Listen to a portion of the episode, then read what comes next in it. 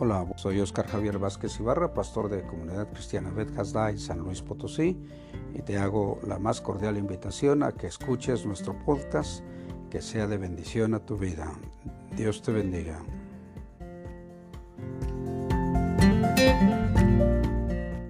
Dios les bendiga en esta hora. Agradecemos al Señor este tiempo especial que nos da de poder disfrutar de su gracia y de su misericordia. Gracias a Dios por su cuidado y su bondad por esa maravillosa bendición que nos da de la existencia.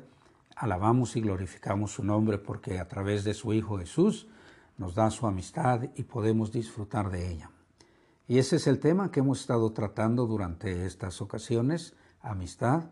Hoy es la última entrega que hacemos de este tema, recordando nuestro eh, texto base para este tema, es que nosotros lo tenemos en Proverbios 17, 17 y dice de la siguiente manera, en todo tiempo ama el amigo y es como un hermano en tiempo de angustia. Eh, dice la nueva Biblia viva, el verdadero amigo siempre ama y en tiempo de necesidad es como un hermano. En la traducción lenguaje actual, el amigo siempre es amigo y en tiempos difíciles es más que un hermano. Palabra de Dios para todos dice así, el amigo siempre lo estima a uno y en tiempos difíciles es como un hermano. Dios habla hoy, dice, un amigo siempre es afectuoso y en tiempos de angustia es como un hermano. Hoy vamos a hablar del tema ofreciendo amistad. Eh, tenemos como base Lucas 7:50 y dice de la siguiente manera, pero él dijo a la mujer, tu fe te ha salvado, ve en paz. Hay otras dos traducciones que quiero que escuches. Palabra de Dios para todos dice, pero Jesús le dijo a la mujer, tu fe te ha salvado, vete en paz. Y eh, traducción lenguaje actual, pero Jesús le dijo a la mujer, tú confías en mí y por eso te has salvado, vete en paz. Oh, gloria a Dios, la confianza de acercarnos a Jesús buscando su amistad y derramando nuestras eh, pecados, nuestra maldad, confesándoselos y buscando su favor, nos da grandes bendiciones. Nosotros vamos a mirar en este día este tema de ofreciendo amistad, basado en esta experiencia de esta mujer y que encontramos en el capítulo 7 de Lucas, de los versículos 36 al 50. Antes de, de ello, quiero mencionarte que en este capítulo 7 de Lucas nosotros podemos observar diferentes formas de cómo Jesús se muestra amigo en toda situación y en todo momento, porque encontramos cómo sana al siervo de un centurión y también cómo resucita al hijo único de una mujer viuda en la ciudad de Naín y también cómo eh, atiende a los mensajeros de Juan cuando le fueron a preguntar acerca de que Juan les había dado la encomienda, pregúntenle si él es el que esperamos o hay alguien más a que tengamos que esperar. Y entonces Jesús hace grandes prodigios, milagros, sanando, sanando enfermos, dando vista a los ciegos, que los cojos caminaran bien. Entonces dice, vayan, díganle a Juan todo lo que han visto. Y el tema que nosotros encontramos aquí, este capítulo 7, nos da esta oportunidad de darnos cuenta de cómo eh, Jesús es un amigo que está listo para ayudarnos en cualquier situación cuando le buscamos y nos rendimos a Él y le damos lo mejor de nosotros. Miremos que eh, estamos en este capítulo 7, reitero, de los versículos 36 al 50, es nuestra, nuestro texto que vamos a considerar, pero antes que nada, quiero que tú te des cuenta, recordar que la palabra amistad tiene, en el diccionario de la lengua española, tiene tres acepciones y el primero es afecto personal, puro, desinteresado, compartido con otra persona, que nace y se fortalece con el trato. También dice que es una relación afectiva entre dos o más personas y la tercera, un afecto recíproco y desinteresado. Y hay dos palabras que es muy eh, conveniente que tengamos nosotros en nuestro corazón, en nuestra mente durante este tema de la amistad. ¿Por qué? Porque es la palabra amigo en hebreo, es rea y quiere decir compañero, prójimo, compatriota, una persona familiar. En griego, filos, que es un adjetivo, pero que se usa como sustantivo para designar a un ser amado o un ser querido, un amigo afectuoso. Y pues, ¿por qué es interesante esto? Porque estamos hablando acerca de amistad. Y esta mujer se acerca ofreciendo amistad y vamos a ver qué sucede cuando tú y yo ofrecemos amistad por medio de presentar lo mejor de cada uno de nosotros a Cristo Jesús o a nuestros semejantes, sobre todo a nuestros semejantes, si es que ya decimos que somos hijos de Dios y que Jesús mora en nuestro corazón, tenemos con mayor, con mayor oportunidad la bendición de mostrar a todos aquellos que están en nuestro alrededor que anhelamos ser amigos, que queremos que conozcan a aquel que nos hace ser amigos, que es nuestro amigo sobre cualquier amigo, el amigo por, eh, pues, por supremacía, que es Cristo Jesús, que puso su vida por nosotros y que nos dio la oportunidad de ser transformados al aceptarle como nuestro Salvador. La escena que nosotros tenemos aquí en este capítulo 7, eh, les mencionaba yo, nos muestra a tres personajes eh, principales, que es a Simón, el hombre que invita a Jesús a, este, a comer a su casa. Y hay dos características que nosotros podemos mirar en él. La primera, pues es que era del grupo de los fariseos, y la segunda es una característica que le dan eh, tanto el Evangelio de Mateo como de Marcos, que le dicen leproso, Simón el leproso. No sé, no, es lo único que dice, no sabemos, eh, posiblemente sufrió en alguna ocasión esa enfermedad, pero eh, Jesús se acerca. No, si en ese momento estaba leproso, a Jesús no le interesaba, tenía la oportunidad en ese momento para buscar la sanidad. Lo importante es que Él invita a comer a Jesús, Jesús se muestra amigo y acepta esa oferta de comida. Estaba, Jesús eh, allí en la casa, este, con, comiendo y otro personaje, aparte por supuesto el, personaje central es Jesús, pero otro personaje que entra en escena es una mujer que Lucas describe que era pecadora. Esta mujer, cuando se dio cuenta que Jesús estaba en esa casa, ella hizo lo posible por acercarse a esa casa, llegar, no le, quién sabe cuántas cosas haya tenido que vivir para poder tener acceso a la casa, porque primero que nada, pues era, era una mujer, no estaba invitada. Eh, en ese tiempo, pues eh, ese tipo de comidas, si solo eran invitados, pues solo eran varones, no había acceso hacia las mujeres. Y entonces, pues además de que no era conocida del dueño de la casa, tampoco era acompañante, era, era partícipe de la, eh, de los discípulos no, de Jesús, sino simplemente llegó en esa ciudad. Muchos dicen que era la ciudad de Naín. Y entonces llegó Jesús a esa ciudad y entonces nosotros podemos ver que esta mujer con toda decisión se acerca a la casa y no solo se acerca, llega hasta los pies de Jesús. Y es ahí a donde inicia la escena de la cual nosotros podemos tener cosas grandes de enseñanza, de bendición para nuestro estilo de vida. ¿Por qué? Porque ella llega a los pies de Jesús y hace algo que pues eh, no, estaba, eh, no estaba bien visto en la sociedad. ¿Por qué? Porque llega y se pone a los pies de Jesús. Cuando ella descubrió dónde estaba Jesús, yo no sé si preguntó quién es Jesús, a lo mejor no lo conocía, pero cuando llega a los pies de Jesús hace algo muy especial. ¿Por qué? Porque ella empieza a llorar, allí a los pies de Jesús.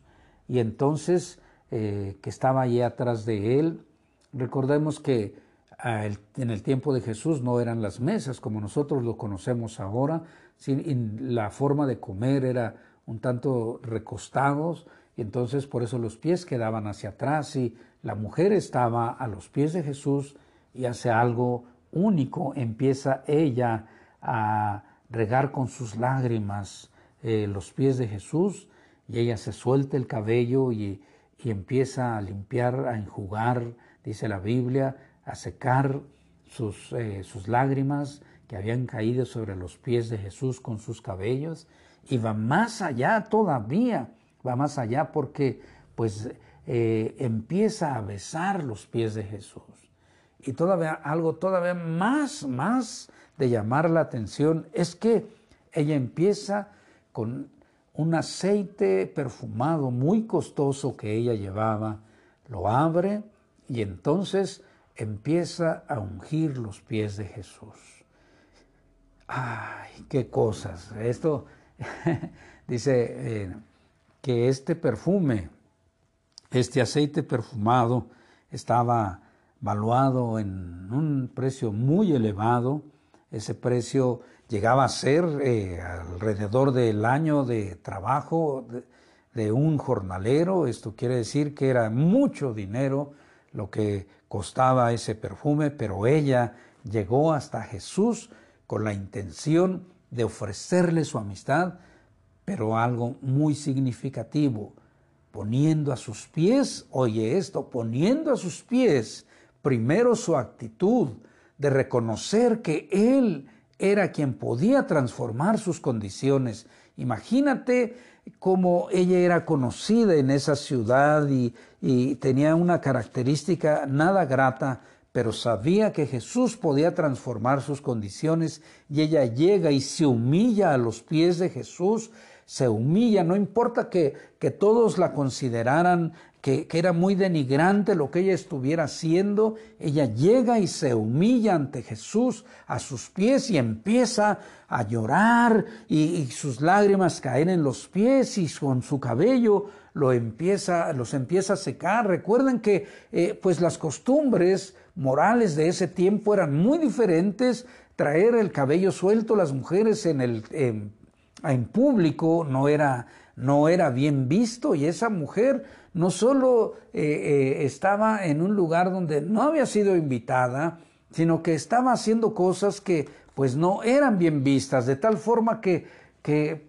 provoca en el, pues en, el, el hombre Simón, empieza aquel que había invitado a Jesús, yo creo que no se sentía muy bien cuando esa mujer llegó, pero pues dejó que corrieran los hechos de tal manera que posiblemente él estaba tratando de, de este, pues, eh, evaluar a Jesús diciendo, si este realmente fuera profeta, eh, ya se hubiera dado cuenta quién es, quién está allí atrás de él, quién está eh, tocándole, quién está mostrándole, haciendo todas esas cosas, ya se hubiera dado cuenta qué cosas. Creo que Simón estaba haciendo una evaluación muy a la ligera porque no conocía a Jesús, no sabía cuál era la forma en que Jesús siempre se acercaba a las personas o permitía que se acercaran, como esta mujer se acercó a él y, derramó primero su, eh, todo su ser y luego ungió con ese costoso perfume sus pies, lo, lo, eh, le manifestó que él era el todo para ella. ¿Sabes? Esto es muy significativo. ¿Por qué? Porque cuando Jesús se da cuenta de que eh, Simón hace la evaluación de que si este se diera cuenta realmente quién es esa mujer que está ahí, yo creo que Simón la conocía, eran de la misma ciudad. No tenía trato, pero sabía quién era esa mujer. Nunca un fariseo iba a estar con una mujer así, posiblemente la había, había escuchado de todas las cosas. ¿Por qué? Pues ellos eran celosos guardadores de la ley. Y entonces cuando él se da cuenta, esto sí está muy triste, este hombre está, eh, si realmente es lo que dicen, si él fuera lo que dicen que es, ya se hubiera dado cuenta. ¿Qué provoca eso? ¿Qué? La reacción de Jesús es, es muy seria, es muy fuerte, pero a la vez eh, suave, tierna, para mostrar de qué forma nosotros, Dios nos trata. Dios nos trata, aunque seamos pecadores viles, cuando nos rendimos a Él, hace cosas maravillosas porque nos trata tierna, suavemente, amorosamente. Sus lazos de amor nos llevan hacia Él. Y entonces le, dice a, Simón, lo confronta en una manera pues muy especial, utiliza una parábola y, eh, le dice Jesús, ¿sabes? Entonces, este, ¿sabes? Este, Jesús este, le dijo, eh, tengo algo que decirte, Simón. Y este, le dice, dime, maestro, ¿qué es lo que tienes que decirme? Y le dice esta parábola. Un acreedor tenía dos deudores, uno de, uno de ellos le debía 500 denarios y el otro 50. Y no teniendo ellos con qué pagar, perdonó a ambos. Di pues, ¿cuál de ellos le amará más? Ahorita que recordé la palabra denario, un denario era el salario de un día. Y, este perfume que la mujer llevaba, este aceite perfumado, dicen que casi era más de 300 denarios que costaba, casi todo el sueldo de un, de un año, por eso mencionaba yo. Y entonces estos hombres, el que debía 500 y el que debía 50, no pagaron, pero el acreedor se portó amable y les perdonó la deuda. Y le dice a Simón eh, una pregunta, ¿cuál de ellos crees tú que amará más? Y entonces Simón le dijo, pienso que aquel a quien se le perdonó más. Y, le di, y entonces Jesús le dijo, rectamente has juzgado, Simón. Bueno, hiciste algo muy excelente. Y después voltea a la mujer, se voltea Jesús hacia la mujer y empieza aquella confrontación hacia Simón. ¿De qué forma? Le dice, ¿ves a esta mujer?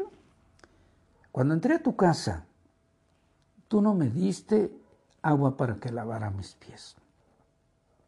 Mas esta, desde que llegó, ha estado regando mis pies con sus lágrimas y los ha enjugado con sus cabellos. O sea, ha utilizado, no, fíjate, algo muy significativo. No, no, no utilizaba una prenda especial para secar, utilizaba su cabello. O estaba mostrando una actitud de rendimiento total a Jesús, entregándole todo lo que ella era. Y entonces luego, luego le, este, le dice, no me diste beso. Cuando llegué a tu casa no me diste beso. Y esta mujer, esta mujer, desde que llegó aquí, no ha cesado de besarme mis pies no me ungiste, no me diste aceite, perfume para que me ungiera. Y sabes, esta mujer ha ungido con perfume mis pies. Esto es algo maravilloso que le está diciendo Jesús. Imagínate cómo era la situación de Simón. Estaba recibiendo una enseñanza muy seria con respecto a la manera en que nosotros nos portamos los seres humanos en muchas ocasiones con Jesús, con Dios. Y algo tremendo le dice Jesús. Por lo cual te digo, fíjate, tú no me tú no ungiste, no me ves, no me diste beso, no me lavé los pies, no hiciste. Y le dice a la mujer, ¿sabes? Tus muchos pecados te son perdonados, porque amó, has amado mucho. Mas aquel a quien poco se le perdona, poco ama. Entonces, fíjate, Jesús se dice, le dice a la mujer, por lo cual te digo que muchos pecados le son perdonados a ella. Y entonces algo más grande sucede. Mas aquel a quien se le perdona poco, poco ama le empieza a decir a, Simón, mira, yo creo que ella me ha amado mucho, por eso está haciendo esto. Era muy pecadora, pero pues mira lo que está haciendo. Me ama bastante. Y entonces vamos a contextualizar un poco esto. cuando nosotros cuando nosotros venimos a Jesús, ¿cómo venimos? Dice Isaías que llegamos heridos, lastimados desde la cabeza hasta los pies. Llegamos con muchos problemas, pero si nos rendimos a Jesús, Él nos perdona. Ahora hay algo muy interesante que nosotros podemos aprender de Simón. Tal vez él pensaba que no era tan pecador. ¿Cuántas veces nosotros pensamos, pues yo no soy, yo no era tan malo. Ya acepté a Jesús, pero no, yo no era tan malo. Pues sí, a veces pensamos que, hay alguien más malo y que pues qué bueno que Jesús lo salvó. Pero si tú y yo no hubiésemos aceptado a Jesús, éramos muy malvados. Y eh, mucha gente piensa, no, pues, pues yo ya soy salvo, gloria a Dios, y está bien. Pero esta mujer, fíjate una cosa que Jesús dice, sus muchos pecados le son perdonados y por eso ama mucho. Y el otro al que se le perdonó poco, poco ama. ¿En qué característica nosotros estamos? ¿Cuál es nuestra acción para con Dios? ¿Cuál es nuestro compromiso con Él? ¿Cuál es nuestra pasión por Él? ¿Cuál es nuestra actitud para con Él? ¿De qué manera nosotros estamos buscando, estamos ofreciéndole nuestra amistad a Jesús, buscando eh, su amistad con lo mejor de nosotros o con las limitantes que nosotros ponemos? Esta mujer se acercó a Jesús buscándole eh, eh, con lo mejor que ella era. Primero que nada se rinde a sus pies, primero que nada lo reconoce como rey, como señor, como el perdonador para ella. Y entonces, después de que hace ella eso, empieza a reconocerlo como el rey, como el señor de su vida, porque empieza a ungir sus pies, empieza a decirle, todo lo que yo tengo es tuyo, yo ya no soy dueña de nada, todo lo someto a ti, lo rindo todo a ti, me rindo toda a ti. A veces nosotros no, aprovechamos esas oportunidades de rendirnos en plenitud a Jesús y podemos solo disfrutar de cosas maravillosas, buenas, pero no en la plenitud como Jesús quiere obrar sobre nosotros. ¿Qué aprendemos aquí? Algo muy interesante de acuerdo a como nosotros busquemos, ofrezcamos esa amistad a Jesús. Busquemos con lo mejor de nosotros a Jesús. Él nos va a bendecir. Él no se queda con nada. A Dios le importa mucho lo que le damos. A Dios le interesa mucho lo que nosotros le damos y cómo se lo damos. Malaquías nos dice de qué manera nos conviene darle al Señor las cosas. Lo mejor, en la mejor actitud y en todo momento. Sabes, cuando tú y yo tenemos esta oportunidad de acercarnos a Jesús, hay estas dos características. Recuerda, ¿te ha amado mucho Jesús porque te ha perdonado mucho o te ha perdonado poco Jesús? ¿De qué manera?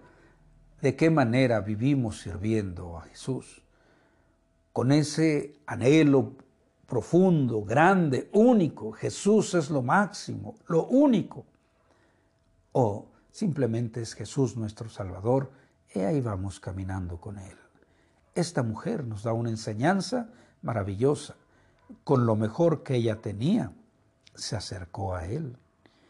Sabes, quisiera que consideraras esta pregunta que si, pues, para ti es prioridad una relación de intimidad con Dios o buscas que tu vida sea extraordinaria. Esta mujer nos da una respuesta clara. Fíjate, nuevamente, ¿consideras la prioridad de tener una relación de intimidad con Dios? ¿O quieres o buscas que tu vida sea extraordinaria? Sabes, en muchas ocasiones buscamos que nuestra vida sea extraordinaria, pero nuestra intimidad con Dios la limita mucho. Quisiera que tú pensaras, ¿cuál es el propósito de tu vida?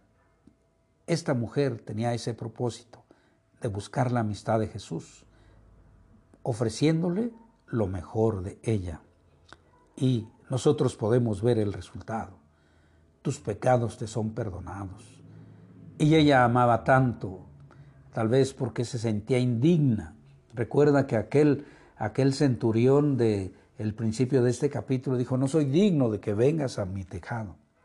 Esta mujer no se consideraba digna, pero se rindió totalmente a los pies de Jesús.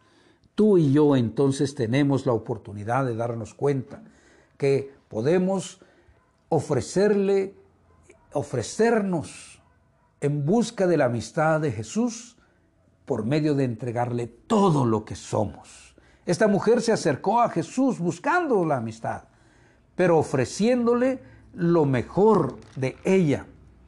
Nosotros tenemos entonces la oportunidad de ofrecerle lo mejor. Recuerda, es interesante cómo eh, eh, el libro de Malaquías dice de qué manera nosotros tenemos que darle lo mejor al Señor para honrarlo, para glorificarlo, porque a Él le importa mucho lo que nosotros le damos.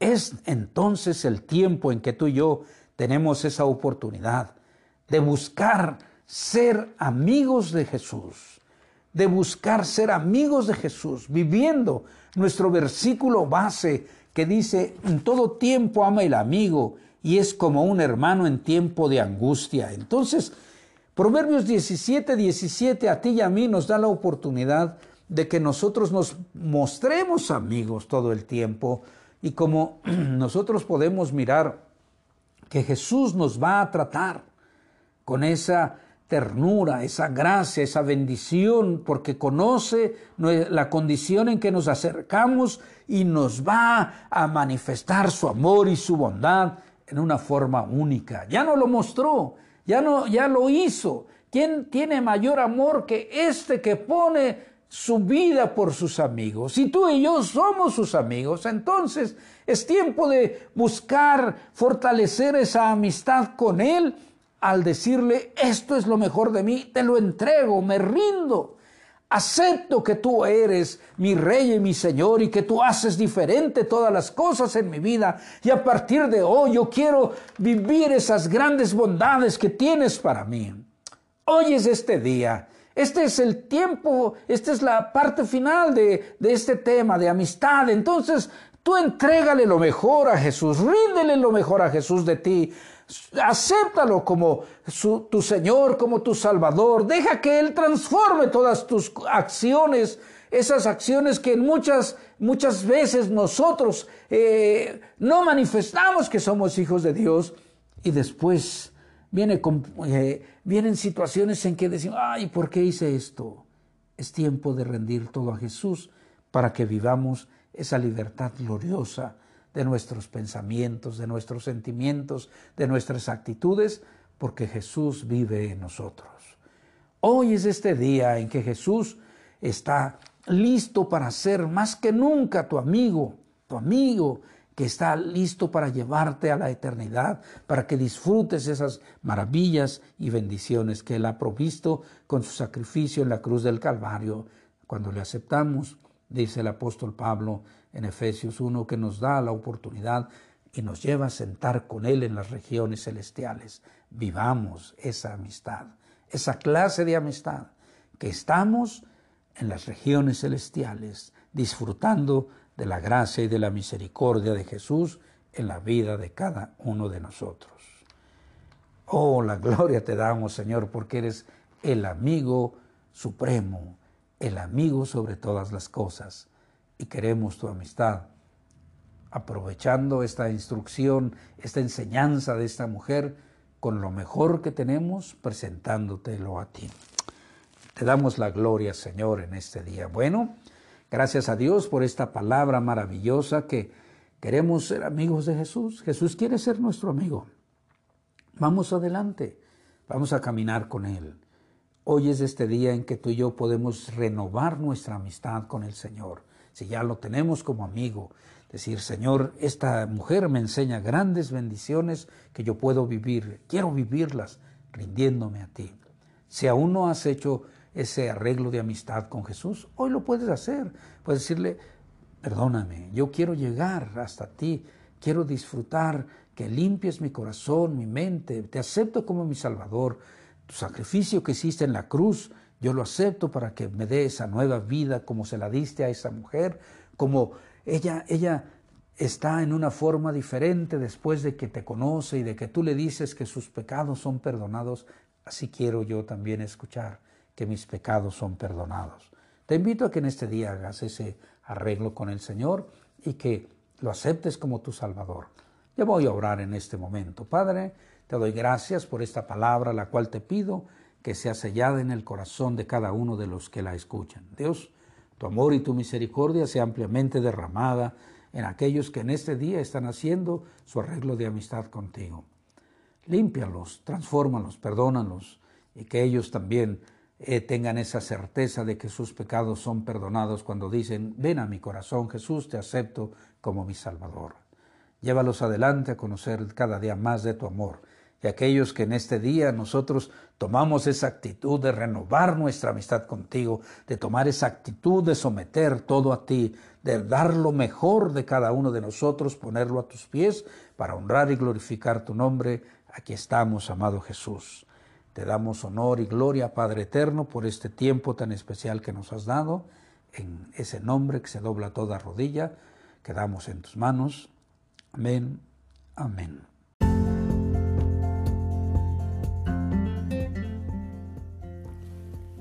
Agradecemos a Dios tu atención por escuchar este podcast.